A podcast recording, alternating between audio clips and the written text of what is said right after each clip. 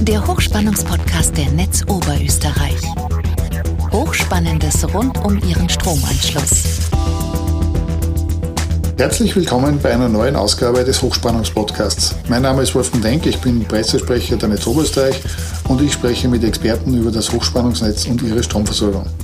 Vorweg die Information, dass wir bereits zwei Folgen über die allgemeinen Aufgaben der Netzleitstelle und die Funktion der Leitstelle im Störungsfall aufgenommen haben. Die Links zu diesen beiden Podcast-Folgen, geschätzte Hörerinnen und Hörer, finden Sie in den Show Notes. Mein heutiger Gast ist zum wiederholten Male der Leo Fiedler. Er ist der Leiter der Abteilung Netzführung in der Netz also jener Abteilung, in der sich alles um den Betrieb und um die Führung des Stromnetzes dreht. Hallo Leo, schön, dass du wieder Zeit für uns hast und uns Rede und Antwort stehst. Ja, freue mich.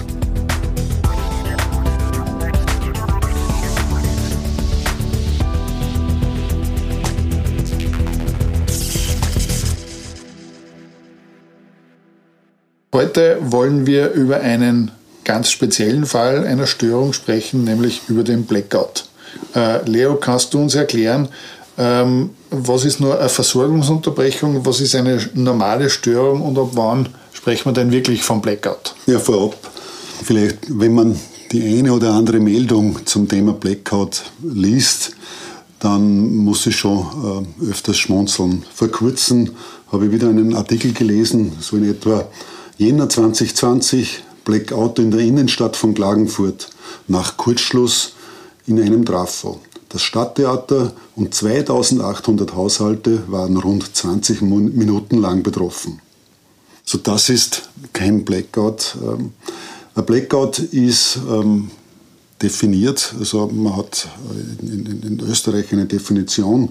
Ich habe die mitgenommen vom von der Akademie der Wissenschaften, die vor kurzem eine Studie gemacht haben für das Parlament. Und da wird Blackout folgendermaßen definiert. Als Blackout gilt ein unerwarteter und unvorhersehbarer Totalzusammenbruch des überregionalen Stromversorgungsnetzes für einen längeren Zeitraum. Und der Totalzusammenbruch bedeutet hier Spannungsverlust, sodass keinerlei Netzspannung mehr herrscht und daher kein Strom mehr fließen kann. Und überregional bedeutet, dass nicht nur einzelne Teile wie zum Beispiel ein Bundesland betroffen sind, sondern die Stromversorgung mehrerer Regionen. Das heißt, Bundesländer, mehrere Bundesländer oder Staaten haben keine Stromversorgung mehr.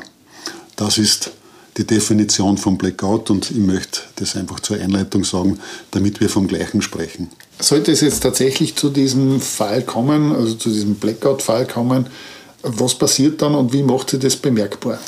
Ja, wenn wir jetzt über gesellschaftliche äh, Auswirkungen reden, ist es so, dass eben in, in einem großen Gebiet, und ich würde sagen äh, Österreich, halb Österreich jedenfalls und vielleicht noch höchstwahrscheinlich, also in mehreren Staaten, gleichzeitig für die Menschen die Stromversorgung nicht mehr vorhanden ist. Und das ist der Unterschied zur Einzelstörung. Weil, wenn das eben für, sagen wir mal, Österreich gilt, dann haben wir dort schlagartig einfach Einschränkungen in den Dienstleistungen in unseren Lebensbereichen. Ob das die Wasserversorgung, Wasserentsorgung ist, ob das die Ampeln sind in den städtischen Bereichen, die hier ganz wichtig sind. Lifte werden stecken bleiben. Mobiltelefone stehen zumindest äh, weiß nicht, 20, 30 Minuten wird Kommunikation eigentlich total einbrechen. Das Thema ist auch Internetverbindungen. Also diese Leistungen werden wir nicht mehr nutzen können. Alle Kassensysteme werden nach kurzer Zeit ausfallen. Und dieses schlagartige Zusammenbrechen von vielen äh, Bereichen, die wir gewohnt sind, das funktionieren, das ist eigentlich die große Herausforderung im Blackout. Das heißt, der, der Blackout-Fall äh, wird einfach jeden von uns wirklich massiv einschränken. Ja, so ist es. Also das kommt dann auch vielleicht noch auf die Jahreszeit drauf an. Ich habe noch gar nicht über die Wärmeversorgung in, in, in den Häusern gesprochen. Also eigentlich jede, jedes Heizsystem benötigt Strom, um funktionieren zu können, auch wenn es so eine was eine Holzheizung, Pelletsheizung ist, wenn es eine Gasheizung ist. Alle brauchen diese Umweltpumpen und wenn Strom nicht zur Verfügung stellt, funktionieren einfach diese Anlagen und Systeme nicht mehr. Das heißt, das ist jetzt eigentlich, so ehrlich muss man sagen, kein Szenario, das man sich äh, auf der Seite eines Stromversorgers oder Energieversorgers wünscht. Vor allem, wenn man jetzt beachtet, dass das eine, flächendeckende Störung tatsächlich ist. Es gibt aber exakte Pläne, was jetzt auf Seiten der Netzbetreiber äh, zu tun ist, damit man in so einem Fall möglichst schnell wieder in den Bereich der Versorgung zurückkommt. Kannst du unsere Hörerinnen und Hörer da kurz äh, informieren, wie würde denn so ein, ein, ein Netzwiederaufbau vonstatten gehen? Ja, bevor ich auf die Frage eingehe, möchte ich vielleicht noch kurz ausführen das Thema Wahrscheinlichkeit, äh, wenn das jetzt äh, vielleicht noch passt, weil das auch ein großes Thema ist. Ich werde selbst im privaten Bereich oft gefragt, na, wie wahrscheinlich ist, ist ein Blackout und äh, muss ich damit rechnen, soll ich mir ein Notstromaggregat kaufen etc. etc. Also die Frage mit dem Notstromaggregat kann ich nicht beantworten, aber die, über die Wahrscheinlichkeit kann man reden. Also wir haben eigentlich, oder Österreich kennt keinen Blackout, also bis 1970 zurückgedacht ist kein Blackout bekannt. Das heißt, die Wahrscheinlichkeit ist äußerst, äußerst gering, dass es zu einem Blackout kommt. Und das hat auch mit dem, Euro mit dem Aufbau des europäischen Stromnetzsystems zu tun. Und die nächste Frage, die wäre, ja, ist die Wahrscheinlichkeit gestiegen? Ist auch eine Antwort. Also es ist natürlich so, dass Auslastungen steigen und es, ist, es wird schon schwieriger, aber wir haben ja, ich glaube, beim letzten Podcast auch von digitalen Zwillingen und von, von Analysen und solchen Themen gesprochen. Also wir haben jetzt ganz andere Mittel und können diese Netzzustände viel, viel besser einschätzen. Es ist ein sehr, sehr unwahrscheinliches Szenario, auf das wir uns aber trotzdem vorbereiten müssen, weil wir haben gerade gesprochen, welche Auswirkungen ein Blackout haben könnte. Also das einleitend zu dem Thema, was machen wir und äh, wie sind wir vorbereitet. Österreich hat einen Netzwiederaufbauplan und äh, in den Bundesländern gibt es sozusagen in dieser Hierarchie dieser Notfallpläne dann die, die Pläne für den regionalen Netzwiederaufbau. Also das gibt es ganz klare Kompetenzen und Zuständigkeiten und auch technische Anforderungen an Systeme, die eingehalten werden müssen als Vorsorge für diesen sehr unwahrscheinlichen Fall, den wir aber nicht ausschließen können. Also das eine sind einmal diese Notfallpläne. Was machen wir in den Leitstellen, war ja dann noch die Frage. Also wir würden in der Netzleitstelle einen Blackout äh, erkennen, weil sozusagen schlagartig an diesen Verknüpfungsstellen zum Übertragungsnetz keine Spannung mehr vorhanden wäre, oder zumindest an, an, an einigen davon, und auch keine Ströme mehr fließen würden. Also das heißt, das macht sich unmittelbar bemerkbar. Und im nächsten Schritt ist äh, einfach, äh, wird der Übertragungsnetzbetreiber gefordert sein, eine, ein europäisches Lagebild zu erstellen. Also das ist ganz wesentlich. Man muss mal die, die Ursachen äh, kennen, also die Ursachen, aber jedenfalls die Wirkungen, um eine Strategie äh, zu finden für einen Netzwiederaufbau. So, das ist so der erste große Schritt, äh, der den also die Übertragungsnetzbetreiber durchführen müssen. Und erst in der Folge kommen wir als Verteilernetzbetreiber in das Spiel. Das heißt, der Übertragungsnetzbetreiber zur Vollständigkeit ist in Österreich die Austrian Power Grid, die APG, die eben dieses 220 und 380 kV-Netz in Österreich betreibt und für den Stromtransport zuständig ist. Und die APG ist auch äh, diejenige Stelle, die sagt, äh, was jetzt bei den Verteilnetzbetreibern zum, zum Passieren hat. Ähm, jein, würde ich, würde ich sagen. Die APG ist verantwortlich, um ein Lagebild zu erstellen und es ist dann äh, in Abhängigkeit der Lage, wird es eine Netzwiederaufbaustrategie geben. Und es, wir unterscheiden einmal grundsätzlich drei unterschiedliche Strategien. Die eine wäre, das ist die einfachere, die Übertragungsnetzbetreiber sagen, okay, in 10 Minuten haben wir wieder Spannung in Österreich und die APG sagt, in 20 Minuten sind diese Spannungen an den Netzübergabestellen, dann würden die Verteilernetzbetreiber natürlich warten auf diese Spannungen auf diese Leistungen, die dort zur Verfügung stehen und die Netze würden sozusagen mit Weiterschalten der Spannung wieder aufgebaut. Das ist, sehr, das ist die einfachste, die würden wir uns auch wünschen, diese Strategie. Wenn es aber so ist, dass diese Möglichkeit nicht besteht, weil im Ausland rundherum alles spannungslos ist, dann wird Österreich mit seinen Möglichkeiten die Strategie 2 auf jeden Fall beginnen. Das wäre einen Inselnetzaufbau schon mit Anlagen im Übertragungsnetz. Und die Strategie 3 ist dann der Netzwiederaufbau in diesen Bundesländern, in den Verteilernetzen mit Kraftwerken, die dort situiert sind. Ähm, was wir trainieren und was auch ein sehr erfolgsversprechender Weg scheint, ist, dass das die beiden Szenarien zwei oder beiden Strategien zwei österreichischer Aufbau und drei regionaler Netz, äh, Netzwiederaufbau parallel beginnen werden. Also diese Strategieabschätzung ist der erste, der erste Punkt. Und wenn APG uns sagt, okay, Strategie 3, dann werden wir selbstständig in Oberösterreich einen Netzwiederaufbau beginnen. Das heißt, für, diesen, äh, für diese Strategien gibt es jetzt vorbereitete Pläne, die liegen wahrscheinlich in der Schublade und nach diesen Plänen äh, wird dann begonnen zu, zu arbeiten. Ja, so ist es, wobei der Plan, das möchte ich nur ausführen, da liegt schon sehr viel Verantwortung dann an den handelnden Personen, weil das sind eigentlich Grundstrategien. Also wo wir im Vorhinein wissen, welche Anlagen können wir verwenden, aber auch abhängig von der Situation in Oberösterreich ist ja denkbar, dass einzelne Anlagen einmal nicht zur Verfügung stehen, müssen wir immer einen Plan B einen Plan und, und einen Plan C haben.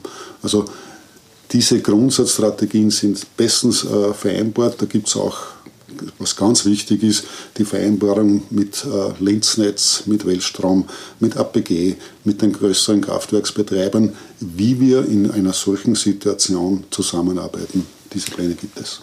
Das heißt, äh, nachdem es einen Plan gibt, klingt es schon mal recht gut. Wo sind denn die Knackpunkte bei der Umsetzung von diesem Plan? Wie so immer, wie so immer ist es die Kommunikation, weil wir hier in einer Situation äh, sein würden, die wir im Ernstfall ja nie, nie, nie proben müssen, Gott sei Dank. Und das Thema Kommunikation, das äh, die einzelnen Beteiligten, ich habe schon die Unternehmen genannt, also da kommen noch vielleicht die größeren Industriebetriebe dazu, natürlich die Kraftwerke, die größeren, die handelnden Personen in dieser Situation müssen die gleiche Sprache sprechen. Also das ist die größte Herausforderung. Dann die technischen Systeme, das, vorbereit das vorbereitet sind, also gerade auch Kommunikation im Blackout-Fall, ist eine riesen Herausforderung. Wir brauchen hier unabhängige Systeme. Also mit Mobiltelefon funktioniert hier nichts. Also da brauchen wir ausfallsichere Systeme, dass die wesentlichen Partner sprechen können und auch, dass die Anlagen, bei uns sind es die Umspannwerke, dass die im Blackout-Fall noch weiter betrieben werden können oder auch im, im, bei den Kraftwerken, dass diese Anlagen sozusagen nach oder mit einem Blackout weiter zur Verfügung stehen. Also das sind so die, die, die großen Themen, die wir haben.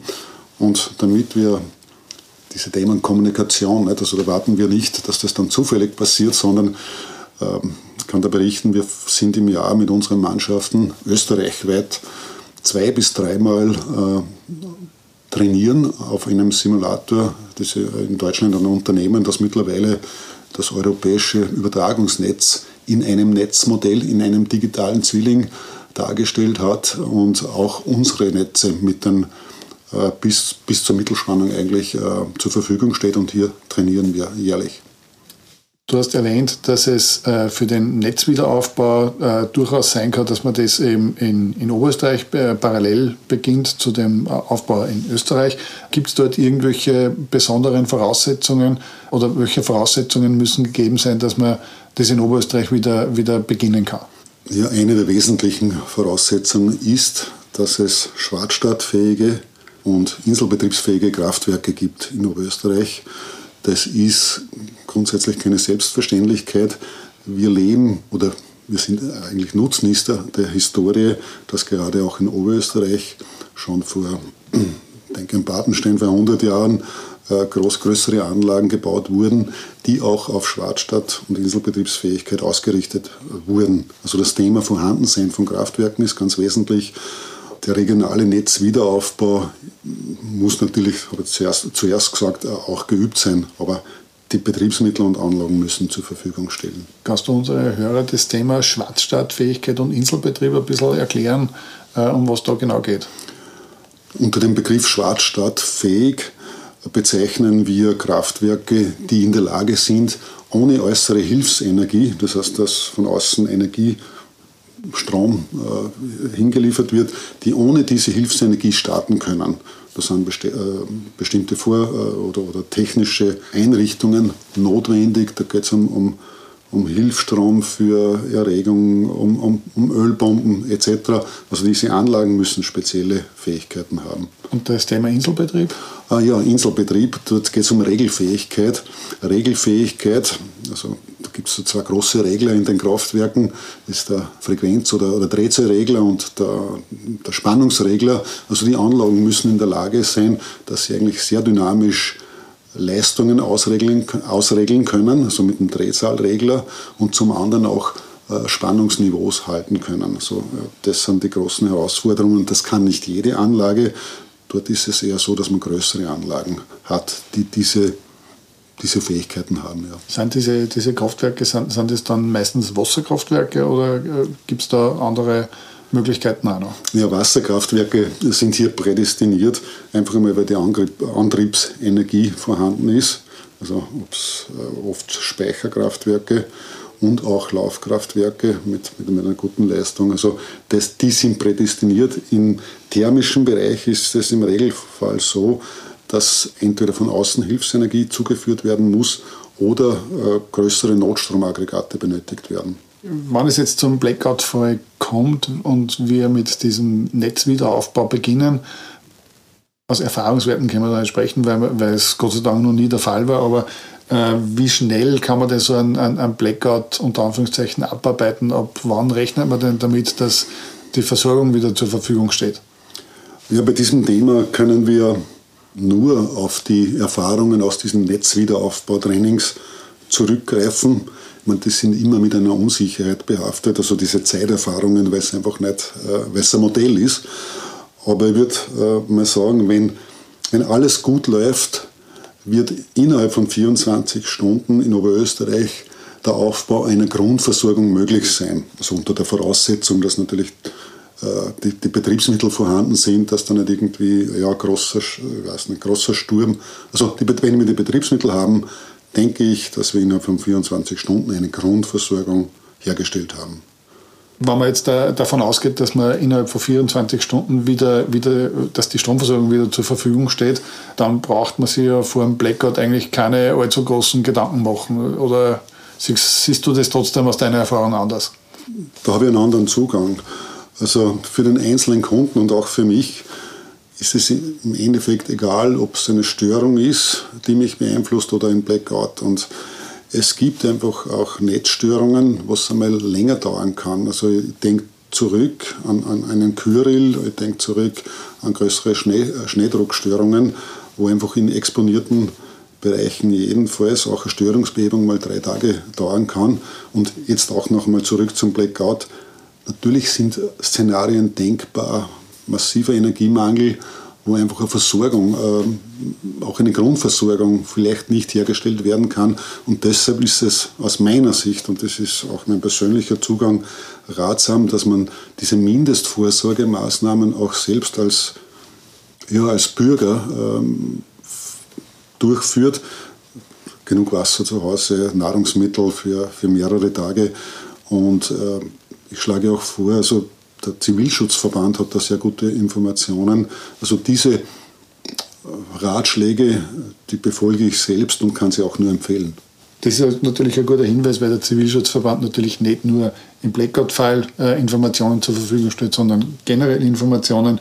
Wir haben auf unserer eigenen Internetseite ebenfalls Basisinformationen zusammengestellt von Einkaufslisten bis hin zu Links zu den entsprechenden Organisationen.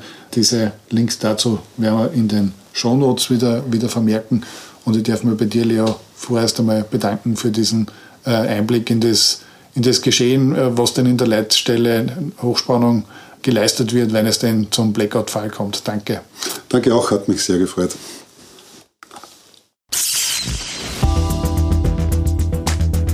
Der Hochspannungspodcast ist der regelmäßige Podcast der Netz Oberösterreich zu interessanten Themen rund um das Hochspannungsnetz.